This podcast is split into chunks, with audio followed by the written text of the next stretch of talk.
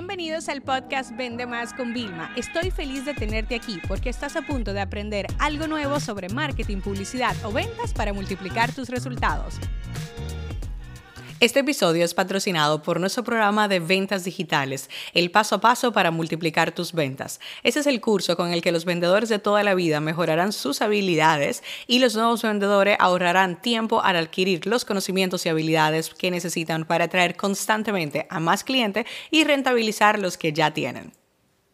Bienvenidos a un episodio más en este podcast. Y bueno, en los próximos episodios iré compartiendo algunas de las objeciones principales que nosotros hemos visto en WhatsApp, mensajes privados y por email marketing. Y realmente, sea cual sea tu tipo de negocio, por favor, son pequeñas píldoras que hemos preparado para ti que te van a ayudar. Y quizás a lo mejor tú no tienes un volumen alto todavía de ese mensaje, pero tú tienes que prepararte para estas objeciones, porque creemos eh, automáticamente que las objeciones son las tradicionales, tengo que hablarlo con alguien alguien eh, o el precio está demasiado elevado, pero también te hablaré de eso, de cómo se puede combatir, de toda, toda, toda, todas las decenas de objeciones, estas son las que se repiten una y otra vez y estoy segura que te van a poder ayudar a mejorar tus mensajes de venta, tu plan de contenido en redes sociales, tus campañas de publicidad, a tener una atención al cliente de 10. Así que escúchalas, disfrútalas y cualquier cosa, si estos episodios realmente te parecen de alto valor y conoces a otras personas que están vendiendo en internet, por favor no dejes de compartírselos. Objeción garantía.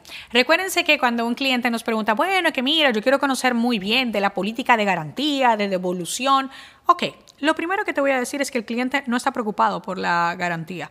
El cliente ya viene con miedo y normalmente esto pasa por dos razones. Una, su presupuesto es muy limitado y probablemente esta inversión, por más mínima que sea, que tú la consideres así, es significativa para ellos.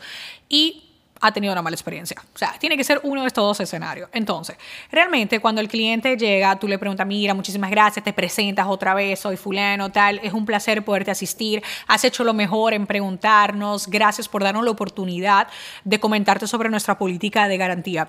Pero antes de, de comentarte un poquito sobre eso, me encantaría saber si es que usted ha tenido una mala experiencia en el pasado o realmente cuál es su preocupación o si usted quiere confirmar a través de este chat o tú, la forma en la que quieran hablar, quieres confirmar a través de este chat realmente eh, qué incluye, si nosotros te vamos a poder dar lo que necesita. ¿Qué pasa? En ese momento la pelota se devuelve para el cliente y el cliente se siente escuchado, comprendido y va a empezar a hablar contigo y te va a decir realmente la objeción que tiene, porque esa es una objeción, como yo le llamo, de vitrina, de pantalla, no es la objeción real. Y en ese momento tú vas a tener que tomar una decisión muy buena. Recuérdate que hay que decirle que no a buenos clientes para decirle que sí a mejores clientes. Y que recuerde que es mejor decirle que no a un gran cliente hoy no, para poderle decir mañana sí a ese mismo cliente, que puede ser un cliente legal a lo largo de mucho tiempo. Si tú realmente puedes ayudarle, dile que sí, que claro que sí, y explícale, y por cierto, le dice, mire, por cierto, eh, nuestra política de garantía es esta, puedes mandar una imagen que siempre ponga que las políticas pueden variar, que por favor siempre vayan a la página web oficial donde estén, etcétera, etcétera. Pero así es como tú rompes la objeción de la garantía.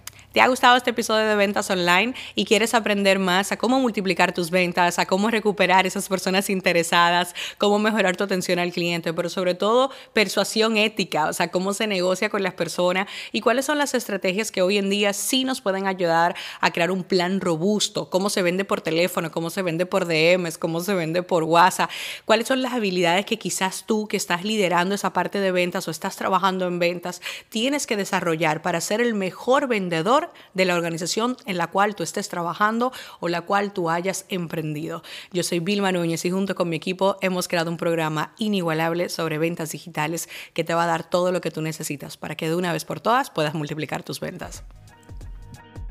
Este episodio se acabó. Ahora es tu turno para implementar. La educación con acción es y siempre será la solución.